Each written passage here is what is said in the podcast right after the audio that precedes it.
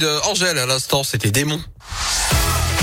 Et il revient maintenant, Philippe Lapierre, pour la Terre Lapierre et vous, votre rendez-vous tous les jours dans la Scoop Family à 11h50. Bonjour Philippe. Rebonjour Yannick.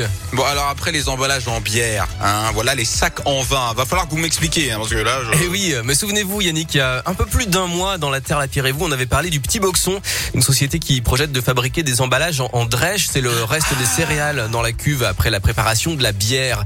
Et Oui, bien oui. nouvelle initiative locale et écolo dans la région, mais cette fois avec du raisin. Avec le raisin, on ne fait pas que du jus ou du vin.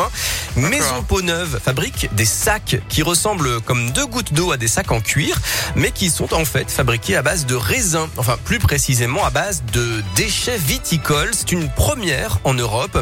Les explications de Lisa Beredvas, cofondatrice de Maison Peau Neuve. On récupère euh, les déchets viticoles après avoir fait du vin, on récupère tous les biopolymères et on arrive à faire une pâte comme du agar-agar qui vient de couler sur du coton, ce qui donne cet effet de simili-cuir et qui est tout aussi euh, résistant qu'un cuir animal. Toute la marque a été euh, pensée et créée à Lyon. La matière première vient d'Italie, donc c'est des raisins du Piémont pour l'instant.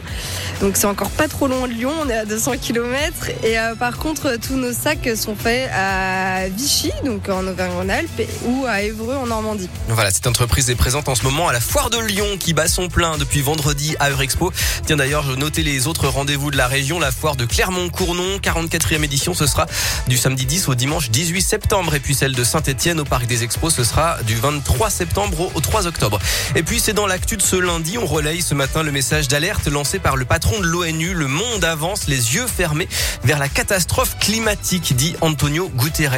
Les pays riches continuent d'augmenter leurs émissions de gaz à effet de serre alors qu'il faudrait les réduire de 45% d'ici 2030 pour espérer limiter la hausse des températures à 1 degré et demi. Voilà, donc bravo hein, bien sûr aux initiatives innovantes comme celle de Maison Peau-Neuve, mais il faudra aussi des changements à grande échelle.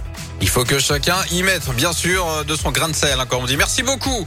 Euh, on vous retrouve euh, demain, 11h50, à la même heure. Et puis, évidemment, dès maintenant, en podcast sur radioscoop.com pour retrouver cette rubrique La Terre, la Pierre et vous. Dans un instant, un point sur toute l'actu de ce lundi 21 mars. D'accord? Ça sera pile à midi avec le retour de la rédaction Radioscoop.